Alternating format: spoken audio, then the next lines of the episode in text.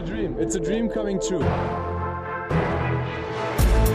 NBA mit deutscher Brille. Von und mit dem einzig wahren Philly Fiddler. Crash Talk Table, Denver Nuggets und MIP Talk mit meinem Denver Experten Marc Hasselstein Lempke. Herzlich willkommen. Ja, moin. Moin. Freut mich, dass ich wieder da bin. Ja, ich freue mich auch, dich wieder zu begrüßen. Wie fandst du unseren Crew Talk am Wochenende? Ja, gut. Also hat, hat tatsächlich Spaß gemacht, mal alle kennenzulernen. Ich war ja leider relativ früh raus, weil hier meine meine Internetverbindung nicht so wollte wie ich. Da hatte ich mich schon das ganze Wochenende ein bisschen geärgert. Die haben ja auch ganz souverän Denver Nuggets gegen Lakers, als ich mich aufs Spiel gefreut habe, das Internet abgestellt. Schön. Und hatten es irgendwie nicht so ganz in, in den Griff bekommen. Dementsprechend war ich ja relativ früh raus, aber hat Spaß gemacht insgesamt. Ja, wir haben auch nicht viel länger durchgehalten. Also es war schon, wir haben ganz gut Gas gegeben, glaube ich. Ja, oder? das, das auch. Das, das kam dazu. Mit den ganzen Quizfragen, da kam dann doch das ein oder andere Schnäpschen direkt hintereinander. Nee, aber hat mich gefreut, dass ihr euch auch mal alle so ein bisschen untereinander kennengelernt habt und irgendwann machen wir das in real. Richtig. Aber man merkt jetzt, äh, man muss die Leute nicht persönlich sehen, um trinken zu können. Richtig. Das 21. Jahrhundert kann endlich starten. Okay, Marc, wir reden heute natürlich über die Denver Nuggets. Wir werden erstmal gleich über das Spiel von gestern Nacht sprechen. Da haben sie gegen die OKC Thunder gewonnen. Dann reden wir über die Nuggets im Allgemeinen, was sich seit unserem letzten Denver Nuggets Talk so getan hat. Da gab es ja auch auf jeden Fall einiges zu berichten, gerade was den Joker angeht. Über Isaiah Hartenstein gibt es leider nicht so viel zu berichten. Der spielt leider weniger seit dem letzten Mal, aber auch über ihn werden wir natürlich sprechen. Und dann das Special der MIP Talk. Wir werden unsere Kandidaten nennen und dann auch am Ende unseren Favoriten benennen. Gut, ja, ich äh, freue mich drauf. Ist auf jeden Fall eine lange Liste. Ja, das Ganze am schönen Samstag. Dann lass uns doch mal loslegen. Erzähl mal was von dem Spiel der Nuggets gegen OKC gestern. Die Nuggets gewinnen ja ganz knapp mit 97 zu 95 und du hast das Spiel live gesehen. Also lass uns an deinem Wissen teilhaben. Also es war tatsächlich, das sind die letzten Spiele aktuell irgendwie immer ein relativ zähes Spiel anzugucken. Mhm. Das heißt, die letzten Spiele, also die letzten Spiele gegen Teams aus der unteren Hälfte. Ja. Das heißt, die Nuggets sind äh, extrem schlecht reingekommen. Erstmal zu Beginn wir, fehlt ja immer noch äh, PJ Dozier und Gary Harris. Mhm. Merkt man in der Defensive immer ein bisschen. Natürlich fehlte der deutlich wichtigere Spieler auf Seiten von OKC. Also äh, SGA ist ja aktuell raus. Ja. Den merkt man das dann eben an, dass da so der, der wichtigste Spieler fehlt. Trotzdem ist, ist OKC deutlich besser ins Spiel reingekommen. Nuggets hatten 18 Punkte im ersten Viertel und genauso hat sich das Spiel auch angefühlt. Ei. Also da ging halt irgendwie gar nichts. Offensten Würfe nicht getroffen, ganz dumme Entscheidungen getroffen. Ach, so Situation, das auch ganz klassisch ist für Denver-Verhältnisse. Jokic steht in der Zone mit einem Guard gegen sich und äh, kriegt einen Ball nicht. Mhm. So, so solche Sachen. Ähm, Ja. Also da hat irgendwie gar nichts gepasst am Anfang. Gleichzeitig ist OKC extrem gut reingekommen. Ich habe mal drauf geguckt, das hat mich ein bisschen überrascht. Horford steht bei drei von acht Dreiern, Mhm. was ja jetzt eher eine durchschnittliche Quote ist, hat aber, glaube ich, seine ersten drei Dreier alle getroffen. Ah, Hat- okay. Der muss dann danach nichts mehr getroffen haben. Also die waren am Anfang halt, äh, war OKC relativ heiß und Denver halt komplett kalt. Er hat im ersten Hm? Viertel hat er zwei aus zwei gehabt, im zweiten Viertel hat er einen verworfen und im dritten Viertel hat er eins von drei dann gehabt. Also vielleicht hat er die ersten drei. Ja, dann hatte ich, dann habe ich die ersten Ja. beiden nur am Kopf. Ja. Gleichzeitig auch Jackson, der hat auch, kam von der Bank, hat ein sehr gutes Spiel gemacht für OKC, Ja. 20 Punkte. Habe ich gesehen, der alte Mav, der hat sowieso ganz gut gespielt, auch diese Woche. Die Thunder hatten ja sowieso äh, ziemliche Verletzungsprobleme und auch Sio Maledon, der Hm. französische Rookie, ist im Health and Safety Protokoll. Gegen die Lakers hatten sie nämlich teilweise auch nur acht Spieler zur Verfügung und haben, ja, bittere Woche jetzt eigentlich. Also Ja. ne, mit dem äh, kleinen Kader zweimal gegen die Lakers in Overtime verloren, dann mit nur zwei Punkten gegen die Nuggets. Das ist echt bitter. Aber man merkt, also das, das Team kann was. Das merkt man bei OKC Mhm. wieder. Die haben Talent. Das ist zwar immer noch kein Superstar-Talent, aber ist auf jeden Fall ein Team, was, was, was kann. Das jetzt, die stinken nicht so sehr wie andere Teams, die tanken wollten. Ja, definitiv. Also, die haben irgendwie immer noch diesen Winner-Spirit.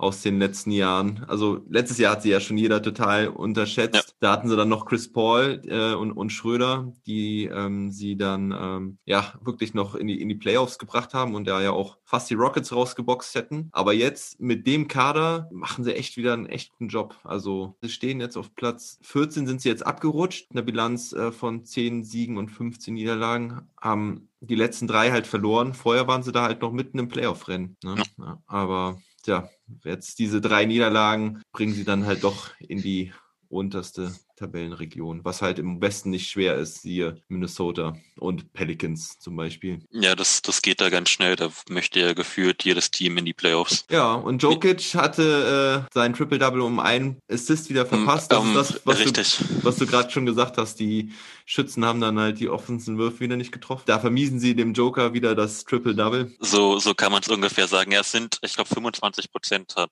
äh, übers ganze Spiel haben die Nuggets geschossen, wenn ich es jetzt richtig im Kopf habe. Müsste passen. richtig. 10 aus Ähm, 40. Hm? Ja, also äh, haben auch in der ersten Halbzeit deutlich mehr genommen als in der zweiten Halbzeit. Da haben sie noch relativ viel draufgeballert. Denver hat so eine Tendenz zum Jumpshooting-Team zu werden. Wenn nicht viel geht, dann werfen die viel von draußen drauf, viel aus der Midrange. Und wenn dann gar nichts mehr fällt, das sind so genau die, die Situationen, aber da kommen wir später zu, wo es dann eben nicht funktioniert, weil es in dem Spiel in der ersten Halbzeit auch so. In der zweiten Halbzeit sind sie ein bisschen konzentrierter rausgekommen, haben das Ganze deutlich souveräner gespielt, sage ich mal, im dritten Viertel und sind dann auch langsam rangekommen. OKC hat auch das Spiel nicht besonders gut getroffen, was die haben 40 Prozent insgesamt getroffen. Also Mhm. die haben da teilweise ja auch wilde Sachen versucht und äh, dann eben nicht getroffen, sodass das Spiel dann langsam in Richtung Denver gekippt ist, also die immer näher rangerobbt sind. Gleichzeitig habe ich, glaube ich, ich habe das noch nicht gesehen. Äh, wer war es? Ich habe es mir aufgeschrieben. Diallo. Musst dir vorstellen, Ende drittes Viertel sind Mhm. noch irgendwie weiß ich nicht, sechs, sieben Sekunden auf der Uhr. Jamal Murray bekommt den Ball, dribbelt eben, ne, also sprintet zur, zur Mittellinie, wird den Wurf noch los. So ein Half-Court-Shot von der Mittellinie. Sirene ertönt, Ball knallt gegens Backboard und Diallo springt hoch und wischt den Ball weg, der eigentlich noch Richtung Korb gegangen wäre. Na, da hat er ihn einfach ganz entspannten Dreier geschenkt. Ich weiß nicht, was in seinem Kopf vorgegangen ist. Das, Das- habe ich noch nicht. Ja, ich habe sowas schon, also ich habe sowas schon öfters gesehen, wo die Spieler dann im letzten Moment doch aber meistens noch zurückziehen. Ich glaube, ich habe sogar schon mal gesehen, wo einer dann tatsächlich eigentlich hätte ein Goaltending bekommen müssen, aber es nicht bekommen hat. Also die springen ja dann immer da gerne hin und Äh, also es ist ja auch, wenn das, wenn die Shotclock schon vorher gewesen wäre, deutlich. Oder man Ja. sieht es ja auch oft, wenn ne, gefoult und ja, okay, werfe ich jetzt noch, dann wird der weggeblockt nach dem Motto, ich möchte nicht, dass du siehst, wie der reingeht. Aber da war es halt, der war so deutlich in der Zeit, dass es halt vollkommen sinnlos war, dass er den noch so rausgehauen hat. Äh, Tja, weiß ich das- nicht. das war dann Ganz- wahrscheinlich ein dummer Reflex, der natürlich umso dummer ist, wenn du dann das Spiel mit zwei Punkten verlierst. Scheiße. Ja, ja, das war, OKC wäre mit zehn Führung in der Halb äh, in- ins letzte Viertel gegangen und so sind es halt nur mit sieben Führung ins, Mhm. also, Ja. war, war ganz kurios. Hm? Ja, und die Nuggets haben dann tatsächlich erst, wie bei den, wie beim Lakers-Spiel eigentlich auch, erst äh, zwei Minuten vor Schluss sind sie das erste Mal überhaupt in Führung gegangen. Ah. Richtig. War dann nochmal hinten raus ein relativ enges Spiel. Dann hat wieder Diallo, das war nicht so sein Abend scheinbar, hat dann also letzten relevanten OKC-Angriff, also hat mit, ich glaube mit zwei Lagen so hinten, ähm, als nochmal was gegangen wäre, hat er einen Offensivfoul gegen Murray ge geholt. Also Murray hat das Charge geholt, äh, da Ja. ist Diallo in ihn reingerannt. Ich sehe das gerade hier im Play-by-Play. Da stand es 89 zu 93 und 43 Sekunden auf der Uhr. Da hätten sie halt nochmal ein One-Possession-Game draus machen können. Aber ja, dann war der Charge da und Hatte zwei Punkte im Kopf, aber dann war es aufregender, als ich dachte. Ja, Nuggets waren vorher durch einen Jumper von Jokic in Führung gegangen und dann hatte Barton wohl noch einen Dreier draufgelegt. Jo. Deswegen stand es 89, 93. Ja. Dann war's durch. Also Hartenstein spielte mal wieder nicht, aber da kommen wir nachher noch zu. Ich will jetzt mal so ein bisschen die Nuggets-Saison ein bisschen zusammenfassen. Wir haben das letzte Mal am 10.01. besprochen und Oha. Ja, guter Monat rum. Da standen die Nuggets noch bei vier Siegen und fünf Niederlagen. Seitdem haben sie zehn Siege geholt und sechs Niederlagen inklusive einer Siegesserie von fünf Siegen hintereinander. Da waren auch diese zwei Overtime-Wins gegen Phoenix dabei. Mhm. Jetzt haben sie die letzten zwei gewonnen. Davor waren es drei Niederlagen gegen die Lakers, Milwaukee und zum dritten Mal Sacramento. Ja, und sind jetzt in dieser Verfolgergruppe von Platz vier bis acht. Und ja, was war so dein Highlight in diesem letzten Monat? Bestimmt diese Overtime-Wins gegen Phoenix, oder?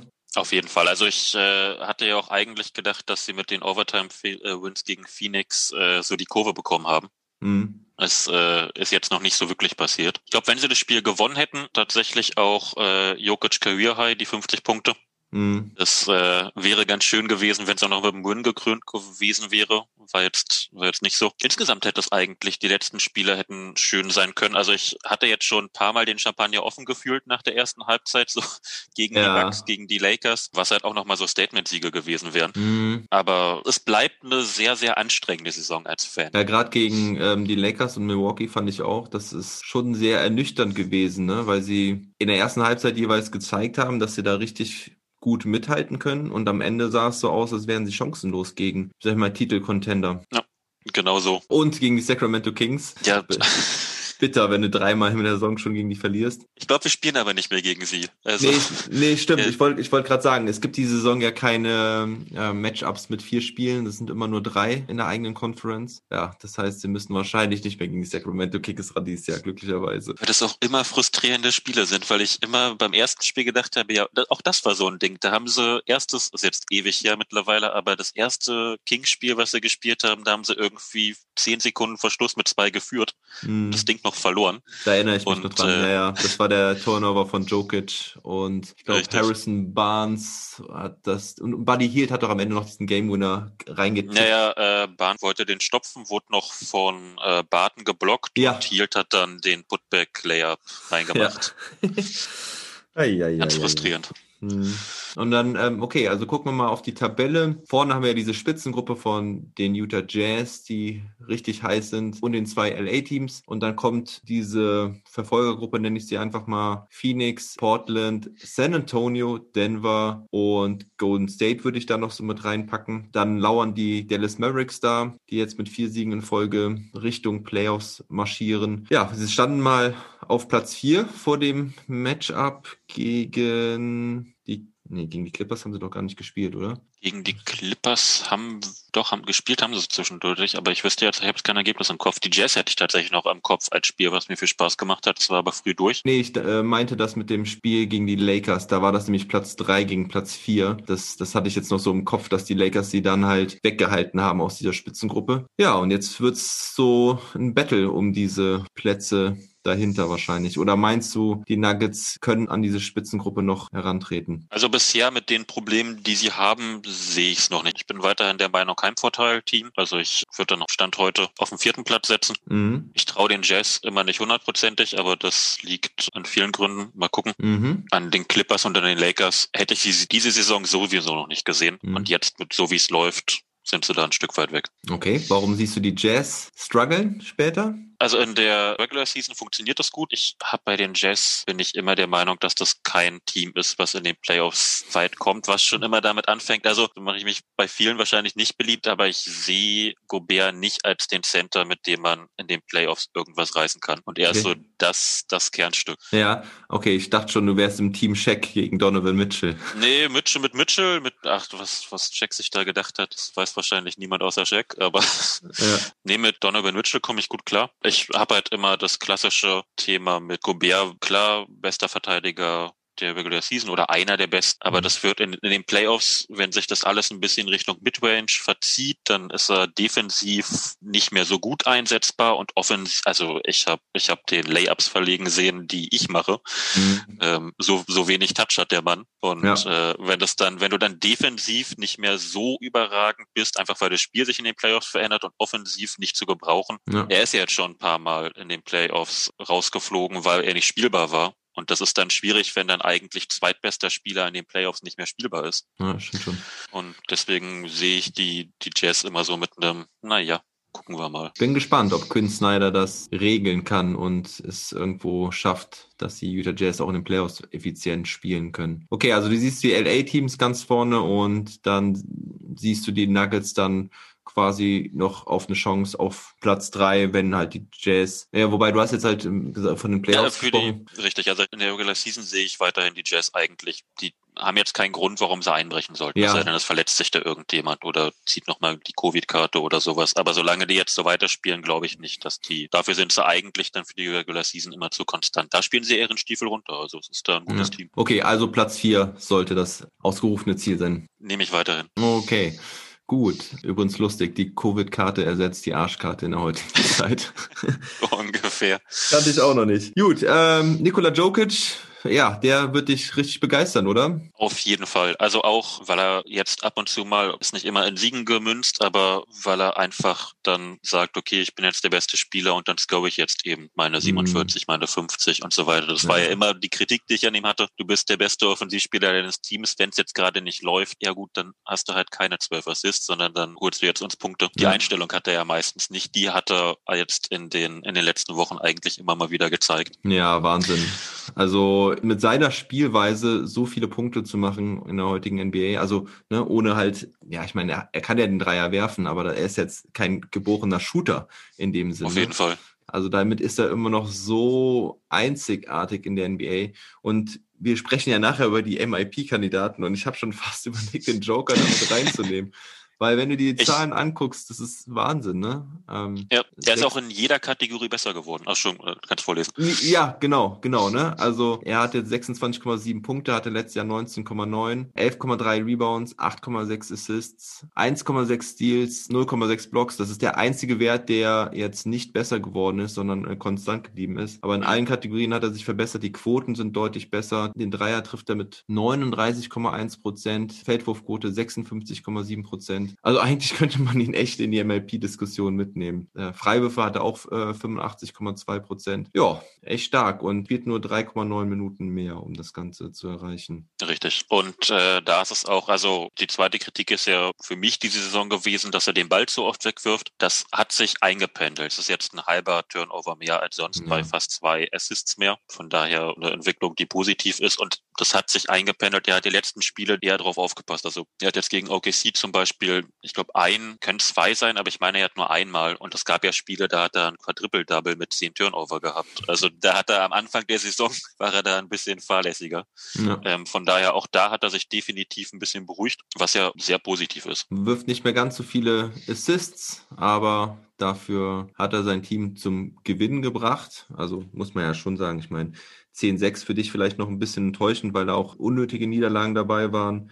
Aber ja, sie sind jetzt auf einem guten Weg. Vor allen Dingen, wenn man ja nochmal an den Anfang der Saison denkt, wo man wirklich sich ein bisschen Sorgen machen musste. Mhm. Und die Turnover hat er deutlich reduziert. Macht das, was die Nuggets brauchen, um zu gewinnen. Das ist einfach so auf den Punkt gebracht. Ja, auf jeden Fall. Und halt diese Career Games waren halt mega, ne? 47 Punkte, 50 Punkte. Ja. Also beides Niederlagen. Ja, waren beides Niederlagen. Das ist ja. dann nochmal, das ist, glaube ich, nochmal richtig frustrierend. Es ist auch tatsächlich so das Lustige, also ich weiß nicht, wo das herkommt, aber ich habe immer das Gefühl, je beeindruckender Jokic spielt, ich weiß nicht, ob der Rest sich eher drauf verlässt. Das war ja auch am Anfang, also er ist in die Saison gestartet und hat souverän Triple-Double aufgelegt, auch über eine relativ lange Zeit. Und bei den Nuggets ging überhaupt nichts. So, dann ist er selber immer noch beeindruckend vor den Zahlen, aber ist so ein bisschen ruhiger geworden und die Nuggets haben angefangen zu gewinnen mhm. und jetzt wieder dasselbe Spiel, also äh, Career High und äh, Career ja, Match, keine Ahnung, also als er ja. sein Career High getroffen hat und als er es dann eben übertroffen hat, beides Niederlagen. Also ja. irgendwie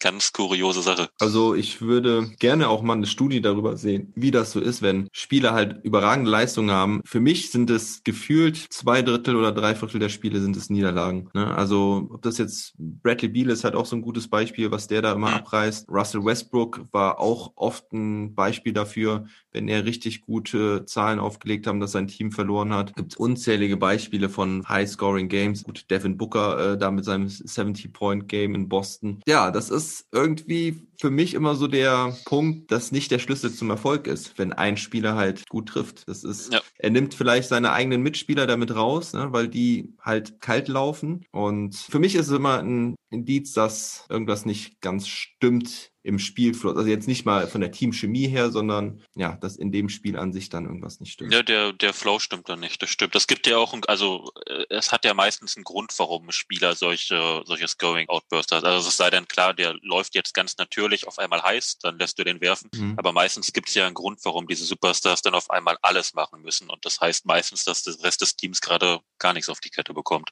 Ja, genau, das ist natürlich die Frage, ob das auch wirklich so ist, dass dann diese Leistungen nur daraus entstehen, weil die anderen so schlecht sind oder ob das auch trotzdem mit die Ursache ist, dass der, hm. dass derjenige dann schon so gut ist, vielleicht anfangs äh, relativ heiß läuft und dann irgendwie diesen Teamflow mit rausholt. Aber das sind Fragen, über die sich vielleicht mal Statistiker und richtige Nerds und Experten mal auseinandersetzen sollten. Was kannst du mir zu Isaiah Hartenstein sagen? Ja, fast passend zur, zur ganzen Denver-Saison on und off. Mhm. Es bleibt das Thema, hatten. Er hat jetzt gegen Cleveland gespielt, auch gegen die Lakers gespielt, gegen die Lakers. Ich bleib bei dem alten Thema. Das habe ich jetzt schon ein paar Mal betont. Ich mhm. mag ihn, wenn er spielt. Er bietet halt weiterhin leider keinen Mehrwert. Mhm. Es gibt irgendwie nichts, was er jetzt groß besser kann als äh, jemand anderes im Team.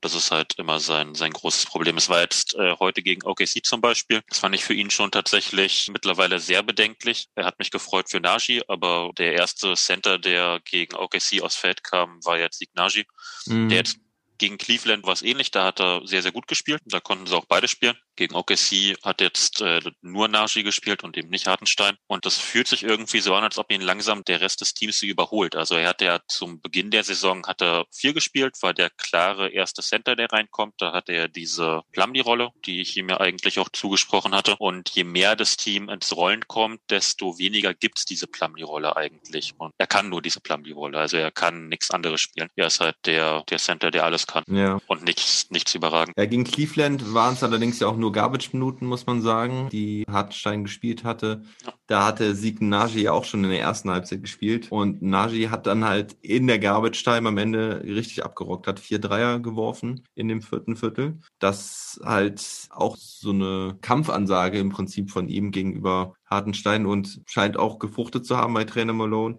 dass er dann jetzt im letzten Spiel gegen die Thunder Nagy direkt mal, glaube ich, auch wieder sechs Minuten gegeben hat und Hartenstein halt keine. Wobei das gegen OKC wieder keine Bewerbung war. Also das sah fast ein bisschen aus wie so ein, wie so ein Experiment. Das war zum Ende des, oder Mitte, ich glaube Mitte des zweiten Viertels. Da ist Campazzo zurückgekommen. Der war ja auch zwischenzeitlich verletzt raus. Ja. Der hat seine sechs Minuten bekommen zusammen mit Nagy und da hat Nagy noch eine größere Rolle bekommen, als er gewohnt war für die sechs Minuten. Das hat man ganz deutlich gemerkt. Ja. Da ging gar nichts. Also das war das war keine Bewerbung, was er jetzt gegen die Sander gemacht hat. Ja, sehe auch äh, im zweiten Viertel komplette Nullnummer überall. Also kein ja. Rebound, kein Punkt, nix. Und hat nicht mehr gespielt. Nee? Nee, nee. Ach so, waren nur die. Ah, warte mal, hat er dann. Im ersten Viertel hat er auch noch zwei, äh, zwei Minuten gespielt hatte einen Wurf verworfen. Und sonst, ach so, und sonst echt eine komplette Nullnummer im ganzen Spiel. Also ich freue mich immer, wenn er spielt, weil ich da viel Fantasie habe. Ist halt so ein bulliger, relativ mobiler Big, der einen Dreier im Repertoire hat. Wenn der sich so entwickelt, wie man sich vorstellt, dann ist es ein, ein Spieler, den jedes Team brauchen kann. Mhm. Deswegen freue ich mich natürlich immer, wenn er spielt. Wenn ich jetzt ein bisschen Bauchschmerzen hatte mit Hartenstein. Eben genau das Thema, weil es schon, ja, er wurde jetzt auch vom letzten überholt, hat man das Gefühl. Ja, gegen die Lakers war noch ernsthaft in der Rotation. Ja, hatte da aber auch nicht so den besten Abend. Tja, schauen wir mal, wie es weitergeht. Was meinst du? Wird er noch so hin und wieder seine Spiele bekommen oder? Also ich glaube hin und wieder weiterhin, aber das wird jetzt mittlerweile zu einem wirklich von Rotationsspieler zu ganz klarem situativen, der passt in diese Situation, ja. ähm, Rollenspieler. Und da passt er dann eben zum Beispiel gegen die Lakers, die Big Boy spielen normalerweise oder ne, Big Boy spielen können. Also gegen solche Teams passt er dann wieder. Das spielen nur die meisten nicht mehr. Deswegen mhm. glaube ich, dass das dann die Rolle kleiner wird. Bei den Fußball-Panini-Heften früher gab es dann immer diesen Punkt Edelreservist. ja, so ungefähr. Ja. Also ich glaube auch, dass wir werden ihn weiterhin sehen ab und zu, aber die Rolle wird gerade eher noch mehr kleiner, weil er dann eben wirklich ganz situativ auf die Situation passt er gerade und das gibt's einfach nicht in dem Spiel. Und wahrscheinlich da dann auch noch in Konkurrenz jetzt mit Nagy, ne? Der, denke ich, auch jetzt mehr und mehr Chancen bekommen wird. Ja. Okay, gut. Dann kommen wir doch zu den MIPs. Genug zu den Denver Nuggets. Ja, MIPs, ähm, nochmal zur Erklärung, das ist der Most Improved Player. Das wird am Ende der Saison gewählt und vielleicht mal gerade so zur Historie. Im letzten Jahr war es Brandon Ingram bei den New Orleans Pelicans, davor die Jahre Siakam, Oladipo und Janis. Das mal so als die letzten vier. Wir haben uns ein paar Kandidaten rausgesucht. Einer mit halber Nuggets-Brille auf jeden Fall dabei. Ich würde sagen, fang du doch mal einfach mit einem an. Fangen wir unten oder oben an, frage ich mal vorher. Denn ich ah. habe ich hab ein paar Fragezeichen. Also ich habe äh, jetzt so eine Top 3 aufgebaut, auch in der Reihenfolge. Und habe so zwei, ich habe gerade, während ich gesprochen habe, einen dazu geschrieben. Also ich habe drei nochmal, die so unter Honorable Mentions, also mit ja. zulaufen. Ja, okay, pass auf. Dann, ähm, ich habe sie nicht so gerankt. Ich habe ähm, zwar bei allen so Pro und Contra mit drin und habe mir dann halt meinen ausgesucht aus bestimmten Gründen, die ich dann noch erläutern werde. Aber dann fange ich einfach mal so an und äh, nenne mal einen Kandidaten. Das ist Jeremy Grant halt von mhm. den Detroit Pistons. Ex-Nuggets-Spieler. Du bist immer wieder mal traurig, äh, wie ich es so mitbekomme, wie er da in Detroit abgeht. Ich will direkt mal meine Argumentation für und gegen ihn bringen also die Argumentation für ihn ist natürlich ganz klar die Punktausbeute. Er hat, er 23,3 gegenüber 12 Punkten aus dem letzten Jahr, hat 5,5 gegenüber 3,5 Rebounds aus dem letzten Jahr. Assist-Zahl ist von 1,2 auf 3 hoch und auch die Blocks sind von 0,8 auf 1,2 hoch. Er ist die tragende Rolle bei den Detroit Pistons. Das beeindruckt mich eigentlich am meisten, dass er es wirklich geschafft hat, von einem Rollenspieler zu dem ja, Dreh- und Angelpunkt der Offense zu werden. Gleichzeitig ist er immer noch ein sehr guter Defender. Das hat er ja bei den Nuggets vor allen Dingen gezeigt. Aber er ist vor allen Dingen nicht mehr dieser Typ, der eigentlich nur Catch and Shoot machen kann und halt auch Catch and Dunk in dem Sinne. Er hat ja auch oft, ist ja auch oft zum Korb gezogen, hat da Alley-Oops bekommen oder Pässe, so dass er die Dinger unterm Korb abschließen konnte. Sondern jetzt ist es halt wirklich so, dass er den Ball bekommt und aus dem Dribbling agiert, selbst für sich kreiert. Und das ist tatsächlich für mich noch das Beeindruckendste. Was für mich allerdings gegen ihn spricht, ist, dass er mit dieser gewachsenen Rolle nicht besser trifft von den Quoten her. Also er hatte letztes Jahr 47,8 Prozent Feldwurfquote, dieses Jahr sind es jetzt nur 44 Prozent und der Dreier ist auch leicht zurückgegangen mit 38,9 Prozent zu 38,2 Prozent. Die Freiwürfe sind dafür deutlich gestiegen. Er hat 87,3 Prozent gegenüber 75 Prozent. Aber klar, man muss natürlich auch sagen, wenn du anstatt nur neun Würfen 17,7 nimmst, dann ist es natürlich auch schwerer, die zu treffen, weil die Defense sich ja komplett auf dich fokussiert. Und das muss man natürlich bei den Quoten mit berücksichtigen. Dennoch ist das ein Grund für mich zu sagen, okay, hat er sich wirklich verbessert in Sachen Wurf etc. Naja, nicht wirklich, ne, auch wenn er schwierigere Würfe nehmen muss. Und was natürlich noch dagegen spricht, ist halt einfach dass er das Team nicht zum Erfolg bringen kann. Die Pistons gewinnen zwar gegen die starken Teams, auch heute Nacht wieder gegen Boston. Ich könnte kotzen, aber ja, also sie gewinnen gegen die Heat, gegen die Lakers, gegen die Clippers, gegen die Sixers. Das ist echt Wahnsinn. Aber ja, sie sind Vorletzter im Osten vor den Washington Wizards und in 26 Spielen nur sieben gewonnen. Das sind 26,9 Prozent. Und das ist für mich auch ein wichtiger Punkt, der dagegen spricht. Aber dennoch, auf jeden Fall einer der Top-Favoriten. Ich denke, da wirst du mir nicht widersprechen. Nee, da sind wir uns äh, ganz eindeutig äh, einig. Ich habe Gwent hier auf meinem zweiten Platz. Okay. Auch tatsächlich aus eigentlich allen Gründen, die du genannt hast. Also ich finde seine Entwicklung tatsächlich beeindruckend. Das ist eben genau das, was du gesagt hast. Also nicht jeder Spieler kann einfach das Volumen hochschrauben, also mehr werfen und trifft es dann genauso. Das ist tatsächlich eigentlich ein sehr schwerer Schritt. Mhm. Das ist der Grund, warum so viele Rollenspieler, wenn sie dann in größere Rollen kommen, so, okay, ne, du triffst deine Würfe und du kommst jetzt zu uns, bist auf einmal einer der Stars der Teams und das funktioniert dann nicht. Sieht man ja oft und das ist ja eben genau das Thema. Also nach dem Motto, wirf mal mehr, machst mhm. ja schon gut. Das funktioniert sehr, sehr selten und das macht er extrem gut, finde ich. Man sieht aber auf der anderen Seite eben genau, wo ein Team landet mit Jeremy Gwent als besten Spieler und das ist mhm. dann so das, das Argument dagegen für mich. Aber als Most Improved Player definitiv mein Platz zwei auch. Ja. Also ganz guter Kandidat. Hättest du ihm das letzte Saison zugetraut, diesen Schritt zu machen? Also das war ja sowieso sowieso sehr überraschend, dass er dann nach Detroit gegangen ist, um diese ganz andere Rolle anzunehmen. Hast du da irgendwas von geahnt oder? Ich hätte es ihm so nicht zugetraut. Also als Nuggets-Fan habe ich gesehen, dass er, es gab so diese Situation, wo ein Grant auf einmal angefangen hat, so Midrange Pull-Up Würfe zu nehmen, mhm. die dann auch immer, wenn er in die Situation gekommen ist, dass er sie nimmt, auch getroffen hat eigentlich. Das war dann immer so, aha, ja. okay. okay. Das, das geht auch. Also das finde ich interessant, weil genau darum ging es mir nämlich jetzt bei der Frage, weil wenn du ja schon ein paar Jahre in der Liga spielst und deine Rolle hast und jetzt nicht ein Go-To-Guy bist, also ich sag mal so bei vielen Guards in der Liga gibt es das. Ja, das sind ähm, also gerade die die die Shooting Guards. Ähm, die haben ja sowieso oft den Ball in der Hand und mhm. sind äh, von ihrem Naturell aus schon so, dass sie oft abdrücken und und viel werfen und dann auch mehr werfen können, weil sie sowieso den Ball haben. Aber bei einem Jeremy Grant ist das ja eigentlich nicht der Fall und das wusste ich zum Beispiel Richtig. nicht. Das das finde ich sehr interessant, dass er da diese Ansätze schon gezeigt hat. Im Prinzip diesen ja, Small Forward äh, zu spielen, der auch der ballführende Spieler ist. Ja, das gab's ab und zu mal, aber halt in, in ganz, ganz kleinen Portionen. Ich weiß auch, dass teilweise Nuggets Reporter das gefordert haben, dass es mehr sein sollte. Also ich habe da schon Tweets gesehen von Leuten, die gesagt haben, der kann das und lasst den das machen.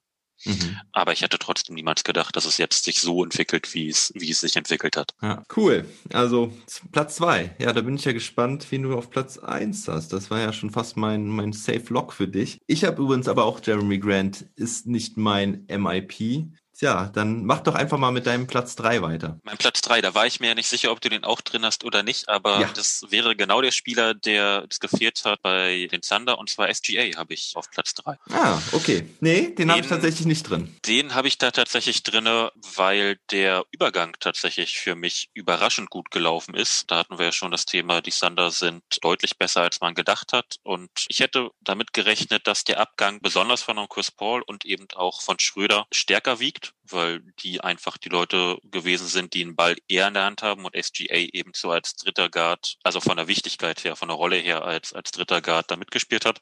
Ja. Und der ist es jetzt ganz klar der Point Guard dieses Teams und hat diese Rolle sehr, sehr gut angenommen und ist da auch sehr gut reingewachsen, finde ich.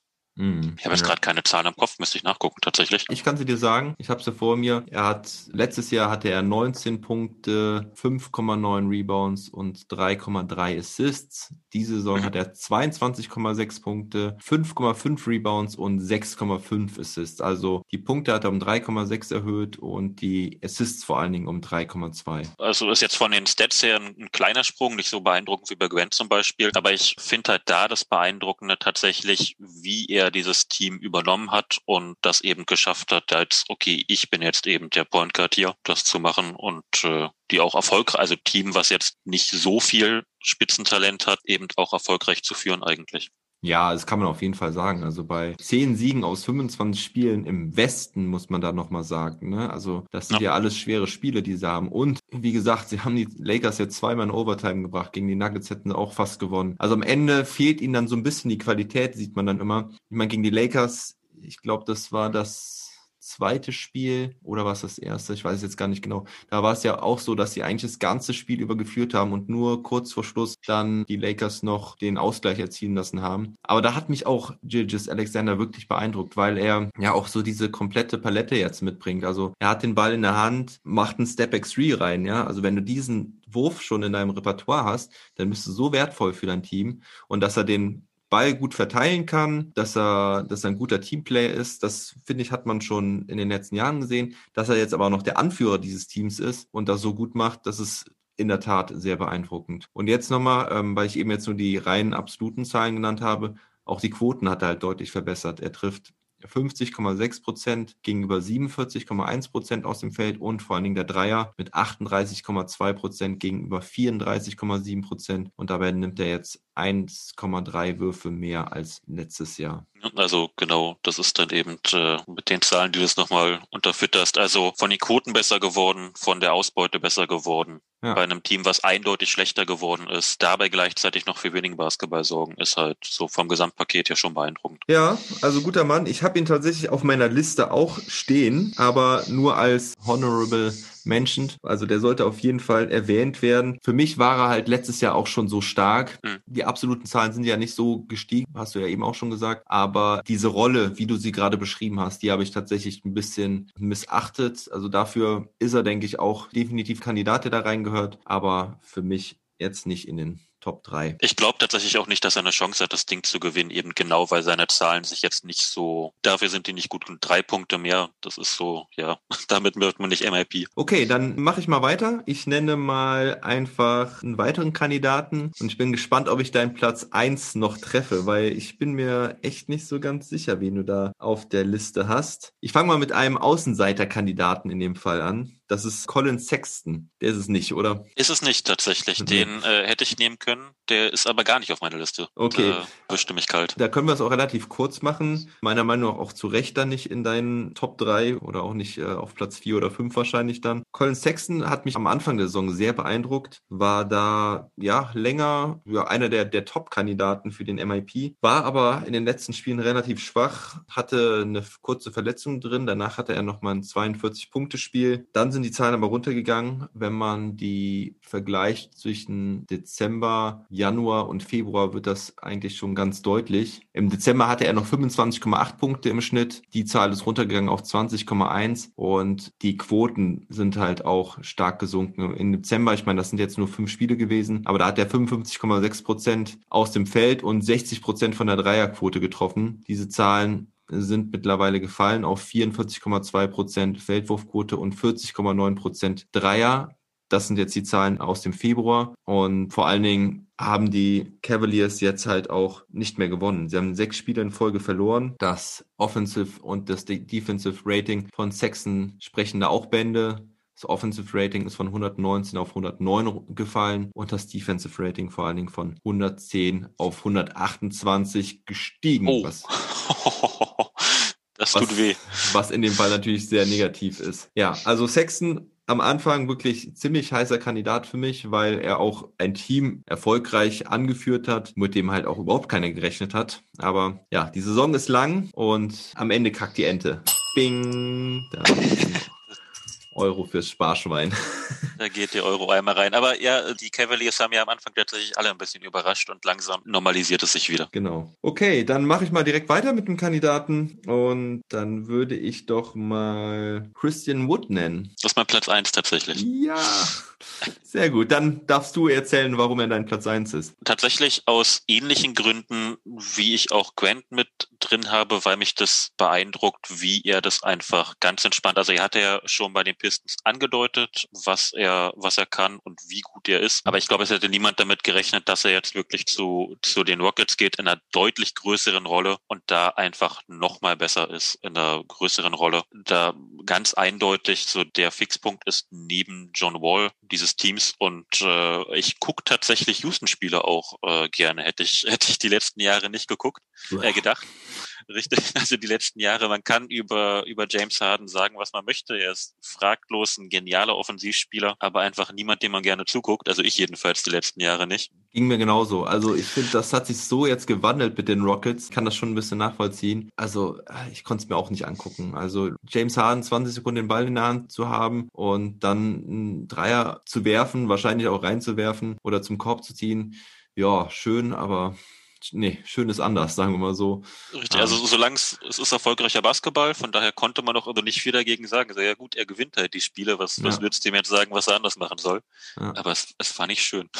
Ja, aber ich finde es auch interessant. Jetzt die, hier, Wall, ähm, Eric Gordon, Christian Wood, wen haben wir da noch? Die Marcus Cousins, ja, auch Ja. immer interessanter Spieler, finde ich immer cool zu, zuzuschauen. Ja, und die Rockets waren jetzt ein bisschen am struggeln wieder. Also ich glaube, haben jetzt auch die letzten vier Spiele verloren oder haben sie heute Nacht gespielt? Übrigens alle ohne Wood die letzten vier Spiele. Ähm, der ist Ja. ja aktuell raus, der ist umgeknickt, war das Ja. ne, auch relativ bitter umgeknickt. Mhm. Die Rockets eh noch ein Team, die äh, diese Saison am Anfang hatten sie Harden, dann hatten sie Harden nicht, dann war unklar, was da passiert. John Wall auch wird langsam aufgebaut, der hat auch ab und zu seine Kniethemen, ist on und off.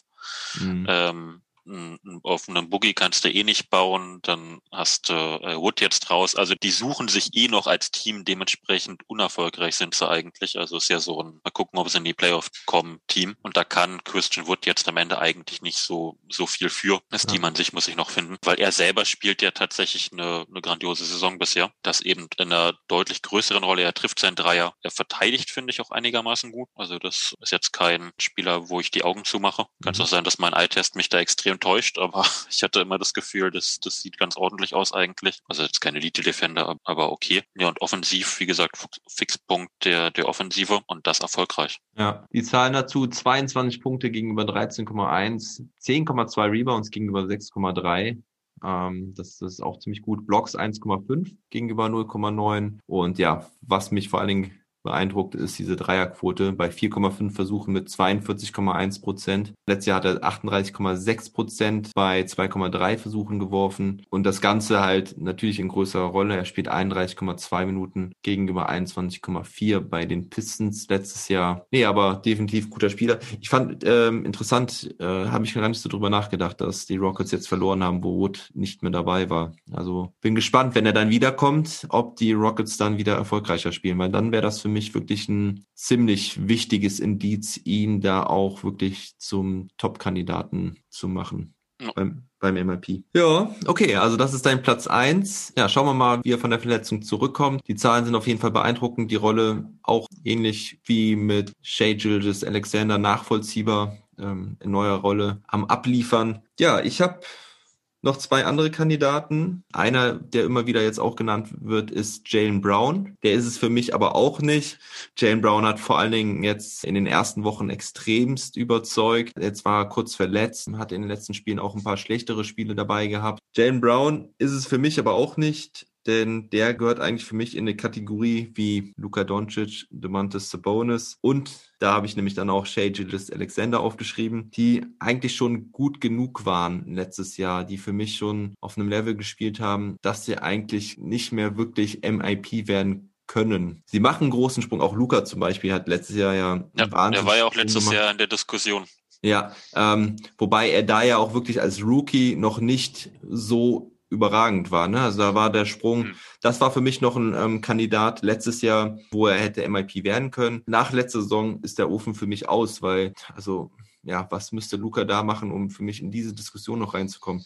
Ich finde es sowieso sehr schwer, wenn du schon All-Star bist, dann noch irgendwo diesen Schritt zum absoluten Superstar zu machen. Da müsstest du wirklich so überragend sein, dass du dein Team anführst, also wirklich als, als Contender anführst, irgendwo in den ersten eins, zwei oder drei Plätzen bist in deiner Conference, ähm, der ganz klar beste Spieler bist. Das wäre für mich eigentlich nur der letzte nachvollziehbare Sprung, einen Spieler, der schon All-Star war, zum MIP zu machen. Und für mich war Jalen Brown letztes Jahr schon All-Star, habe ich schon ein paar Mal gesagt. Ich meine, sein True Shooting, ne, das ist ja die Kombination aus Zweiern, Dreiern und Freiwürfen, das Ganze entsprechend gewichtet, dass die Dreier halt da am meisten zählen, hat er nur von 58,3 auf 60,2 Prozent erhöht. Und ich sagte es eben schon kurz, die Tendenz in den letzten Spielen war jetzt nicht mehr so gut. Hättest du mich vor drei Wochen noch gefragt, hätte das Ganze nochmal anders ausgesehen, weil da hat er so überragend effizient gespielt. Midrange Game, Dreier, da war alles dabei. Ja, jetzt hat es sich ein bisschen relativiert und ich glaube, so wird es sich auch halten. Deswegen ist er für mich nicht einer der Top-Kandidaten. Er steht auf meiner Liste aus ja. allen genannten Gründen von dir tatsächlich und genau auch aus allen genannten Gründen steht er bei mir unter äh, ja in Klammern dahinter hinter den drei. Also ich habe ihn noch mit aufgeschrieben, aber er kommt bei mir nicht unter die Leute, die eine wirkliche Chance drauf haben. Ja. Frage bei Jalen Brown ist für mich, er hat ja auch extrem abgeliefert, als Tatum gefehlt hat. Mhm. Ähm, ob er vielleicht auch, wenn er das Team wechseln würde, zum besten Spieler seines Teams werden würde. Also wer wäre dann wahrscheinlich, aber dass er das dann auch wirklich erfolgreich anführen könnte als absoluter Superstar. Das hat man bei manchen Leuten immer so die Frage, so wie funktionieren sie bei anderen Teams mit anderer Rolle? Mal gucken, ob man es bei Brown jemals beantworten muss. Ich könnte mir vorstellen, also so wie er diese Saison spielt, dass er das könnte. Wenn jetzt ein Team drauf setzt und er sagt, ich habe keinen Bock auf Boston und am Ende stellt man fest, okay, das war eine Blase zu Beginn und äh, da lief es und das lief, eigentlich kann er es nicht, dann mhm. ist es für das Team, was drauf setzt, natürlich auch immer richtig bitter.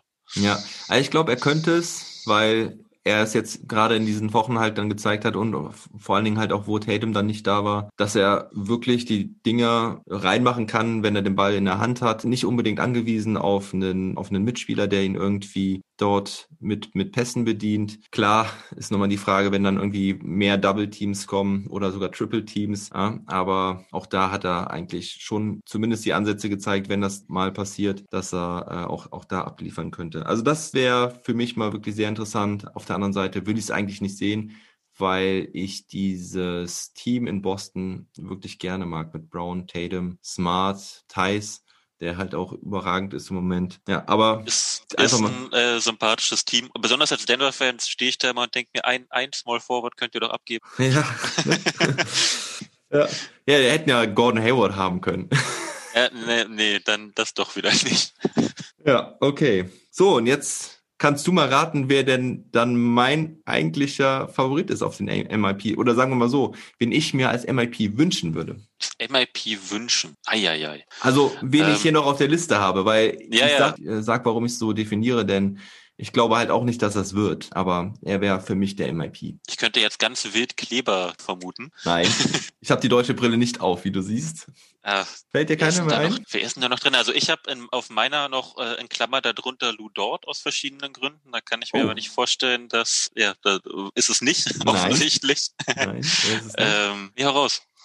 We the North. Oh, Na, wer davon? immer noch nicht? Chris Boucher. Boucher. Ja, Jo, also, mein Case für Boucher. Boucher Ähm, hatte ich, äh, ich hab's also ich äh, sag ganz kurz vorab und Ja. äh, muss mich dafür schämen. Ich habe dieses Jahr noch kein einziges Raptors-Spiel gesehen und deswegen, ich habe Boucher tatsächlich gelesen, dass er in der Konversion drin ist, aber konnte jetzt überhaupt nichts dazu sagen, weil ich leider irgendwie noch kein Spiel gesehen habe dieses Jahr.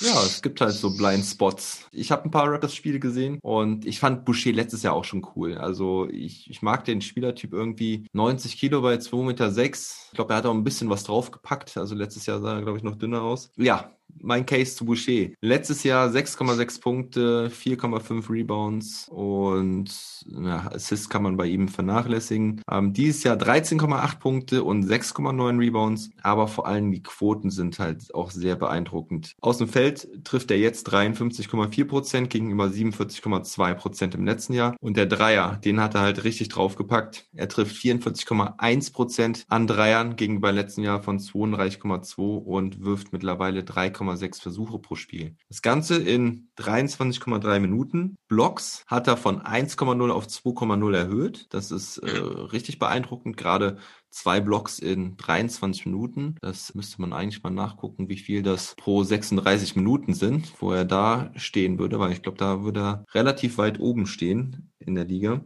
True Shooting sind 65 Prozent. Ja, das ist nur mal dieser kombinierte Wert aus Zweiern, Dreiern und Freiwürfen. Und bei ihm mache ich auch so ein bisschen diesen Case auf, dass er halt dieses Loch von Ibaka und Gasol ziemlich gut gestopft hat. Mhm. Die Raptors haben ja Aaron Baines dazu verpflichtet, der noch nicht ganz so gut in Toronto klarkommt. Bei ihm habe ich mich immer gefragt, warum der in Phoenix so runtergefallen ist, weil der da teilweise auch richtig, richtig stark performt hat. Auf jeden Fall. Und Baines habe ich eigentlich als perfekten Fit da gesehen in Toronto, aber irgendwie scheint das Ganze noch nicht zu klappen. Vielleicht war das auch einfach so ein bisschen problematisch, weil die Raptors sowieso nicht so gut aus den Startlöchern gekommen sind. Siakam seine Probleme hatte. Aber Boucher nimmt so die Rolle von Ibaka da ein, auch wenn er natürlich schon nochmal ein ganz anderer Spielertyp ist äh, wie Ibaka. Aber er trifft den Dreier, verteidigt gut unterm Korb und ja, da finde ich halt einfach beeindruckend, dass die Raptors es jetzt halt auch geschafft haben, wieder erfolgreichen Basketball zu spielen. Mhm. Haben, haben, Überzeugt mich.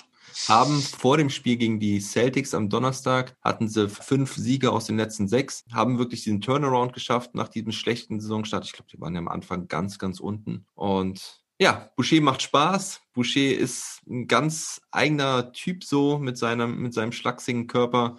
Und ja, deswegen wünsche ich ihn mir als MIP. Hast du mich überzeugt? Ich habe äh, mir seine seine Quoten ja mal angeguckt. Also es ist genau von den Quoten her schon sehr sehr beeindruckend. Hast du ja vorgelesen gerade. Ich hätte jetzt selber kein Case für ihn machen können, eben genau, weil ich äh, nur die Stats hätte vorlesen können und ihn dieses Jahr noch nicht gesehen habe. Dann kannst du dich ja freuen, wenn du irgendwann mal ein Raptors-Spiel siehst. Kannst du mal auf Chris Boucher achten. Der Junge macht Bock. Und ja, deswegen würde ich ihn mir da wünschen. Okay, nochmal deine Reihenfolge war also Platz 1 Christian Woods, Platz 2 Jeremy Grant und Platz 3, wer war das? nochmal? SGA. SGA. Hast du sonst noch irgendwelche Kandidaten, Äh, oder wenigstens erwähnt haben möchtest? Ich hatte ihn ja gerade, als ich äh, am Suchen war, äh, kurz zumindest angesprochen. Ich habe noch äh, Lou Dort mit dabei. Achso, ja. Ähm, sind jetzt zwei OKC-Leute tatsächlich, aber ich äh, finde es da auch wieder, ich habe die irgendwie alle gefühlt aus, aus ähnlichen Gründen immer drin, auch bei Lou Dort, der war ja so ein bisschen die Entdeckung der Playoffs mhm. könnte man sagen. Und Playoffs sind ja nicht so besonders viele Spiele. Von daher war jetzt nicht so hundertprozentig klar, ob das nur, ich, ich kann an der Stelle an Playoff Mary erinnern, der mhm. auch jetzt in der Saison angekommen ist und äh, bisschen Ernüchterung hat sich breit gemacht. Mhm. Und von daher war ja nicht so hundertprozentig klar, okay, kann der das wirklich oder hat es jetzt einfach vom Matchup gepasst und so weiter und so fort. Und er zeigt bei OKC eben, ja, der kann das wirklich. Und ich hätte keinen Bock, gegen den Basketball zu spielen tatsächlich. Das oh, ja. ist unfassbar nervig. Ja. Hast du die, diese, äh, diese Defense Possession gesehen gegen LeBron James? Ja, ja, die, wo er, die wo er mit den Händen, gerade. wo er mit den Händen vor seinen Augen rumwedelt. Ei, ei, ei. Das hat übrigens, Richtig. das hat übrigens Ibaka früher auch immer gegen Nowitzki gemacht. Zwar auch nicht so wirklich erfolgreich, aber das fällt mir gerade mal so jetzt spontan ein, dass das Ibaka dann auch immer gegen Dirk in den Playoffs gemacht hat. Ja, das fand ich dann ja. noch sehr lustig, weil Ibaka halt echt auch gut verteidigt hat damals und alles gegeben hat, aber Dirk halt trotzdem einfach in seiner Prime unstoppable war. Good Offense beats good Defense. Ja, genau. Ja, Lou Dort, interessanter Typ, also macht auf jeden Fall Bock. Ja, die Zahlen sind auch nicht schlecht, sehe ich gerade. Von 6,8 auf 11,8 Punkte, rebounded besser, mehr Assists. Steals sind 0,9 und Blocks nur 0,3. Das wundert mich ein bisschen, aber sagten trotzdem nicht aus, dass er wirklich richtig gute Defense spielt. Ne? Man kann halt positiv sagen, das hat man ja oft bei solchen Leuten, die relativ viel Steals und Blocks holen. Ich meine, Jokic ist auf Platz zwei, glaube ich, was die Blocks angeht, oder Platz mhm. drei und dem würdest du niemals unterstellen, dass es ein Elite-Defender ist. Ja. So Steals und Blocks können ja auch teilweise eben ein Indiz dafür sein, dass die Spieler einfach viel gambeln und eben darauf setzen, die Dinger zu holen. Das heißt jetzt nicht, dass sie gute Verteidiger sind. Hassan ja. Whiteside zum Beispiel. Hassan Whiteside ist auch so ein Kandidat zum ja. Beispiel. Es gibt ein paar Center, die dafür bekannt sind, auch, äh, also die dann eben nach dem Motto, okay, du wirfst und ich versuche dich zu blocken. Ja. Und Ludort ist eben ein Spieler, der schon nicht möchte, dass du wirfst. Und mhm. äh, dann, das merkt man dann eben. Er ist und, da ein bisschen disziplinierter. Ja, und wenn du wirst, dass du wirklich einfach einen extrem schwierigen Wurf hast. Wie bei dem LeBron-Wurf, der dann in einem Airball geendet ist. So, so zum Beispiel, richtig. ähm, von daher, es, es sagt eben teilweise was, es gibt aber auch immer Erklärung dafür, wenn die Zahlen mal nicht so gut sind und bei Ludort eben genau das Thema, der bleibt auf den Füßen, der springt nicht viel rum. Dementsprechend hat er dann da nicht ganz so hohe Zahlen, aber spielt halt trotzdem sehr, sehr gute Defense. Ja, was würdest du zu Michael Porter Jr. sagen in der MIP-Diskussion? Schwierig. Ich habe überlegt, ob ich ihn aufnehme tatsächlich oder ja. ob ich das dann verteidigen muss mit meiner Denver-Brille. okay. Äh, ähm, ich ich habe ihn auch nur mal jetzt erwähnt, weil ich bei vegasinsider.com mir die Quoten angeguckt habe und er da tatsächlich ähm, die sechstgeringste Quote hat nach den vorhin von uns fünf genannten Wood, Grant, Boucher, Brown und Sexton. Hm. Ich habe halt bei ihm immer noch das Thema, er ist auch unkonstant. Das ist so das Thema des Teams. Also er ist jetzt, er ist ein Spieler, der, wenn er heiß läuft, dann kann er eigentlich jedes Team abschießen. Es gibt aber auch Nächte, wo ich irgendwie da sitze und denke, okay, das wäre jetzt mal schön, wenn Michael Porter Jr. auch mal was macht. Das zieht sich bei ihm, gut, die Saison ist noch relativ jung, er hat doch relativ lange ausgesetzt. Ich gucke ja. mal drauf, mhm. was es jetzt an Spielen waren. Waren irgendwie zehn oder zwölf oder sowas. Ja, auf jeden Fall ist er mir dafür noch nicht verbessert genug. Es ist so ein klassisches Spiel von, du kriegst mehr Minuten und machst in den Minuten eigentlich genau dasselbe. Und das reicht für mich noch nicht zu MLP. Dafür ist noch keine individuelle Verbesserung mit dabei. Er kann immer noch nicht wirklich dribbeln. Das mhm. heißt, solange er nicht zum Korb cuttet und da den Ball bekommt, da ist er dann sehr, sehr gut. Aber er kommt eben nicht eigenständig zum Korb. Er spielt äh, praktisch keine Assists. Er ist in der Defensive überhaupt nicht zu gebrauchen. Es hört sich jetzt so an, als ob ich von Michael Porter Jr. überhaupt nichts halte. Ich ja. bin weiterhin, weiterhin großer Fan. Aber es ist noch keine, keine Verbesserung wirklich da, habe ich immer das Gefühl. Ja. ja, er hat in, von 25 Spielen hat er nur 15 bestritten, weil er ja mit Corona ausgefallen war. Richtig.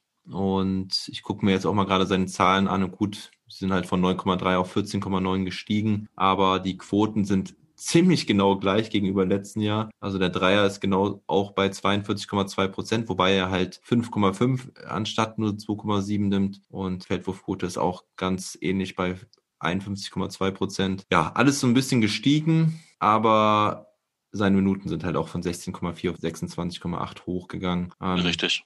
Ja, und eigentlich so das, was man eigentlich auch fast schon mindestens erwartet hat von ihm nach den, nach der Richtig. Bubble. Das, das ist eben so genau der Grund, warum er für mich kein MLP-Kandidat ist. Das ist so das klassische Prinzip von, du spielst jetzt nicht mehr 16 Minuten, sondern 26, machst in den 26 genau dasselbe, was du in den 16 machst. Und das ist keine Verbesserung des Spielers, sondern mhm. er spielt mehr Minuten. Ja, genau. Okay, dann möchte ich noch einen letzten hier anbringen. Das ist Zach Levine, der komischerweise nirgendwo in der Diskussion mit auftaucht, aber ich wollte ihn mal genannt haben, weil für mich hat Zach Levine durchaus auch einen Case. Ich meine, ist halt jetzt auch schon in seiner siebten NBA-Saison und hatte letztes Jahr schon 25,5 Punkte. Da kann man gar nicht mehr so viel draufpacken, aber er schafft es trotzdem immerhin auf 28,1 Punkte hochzugehen. Er hat äh, ein bisschen mehr Rebounds, ein bisschen mehr Assists.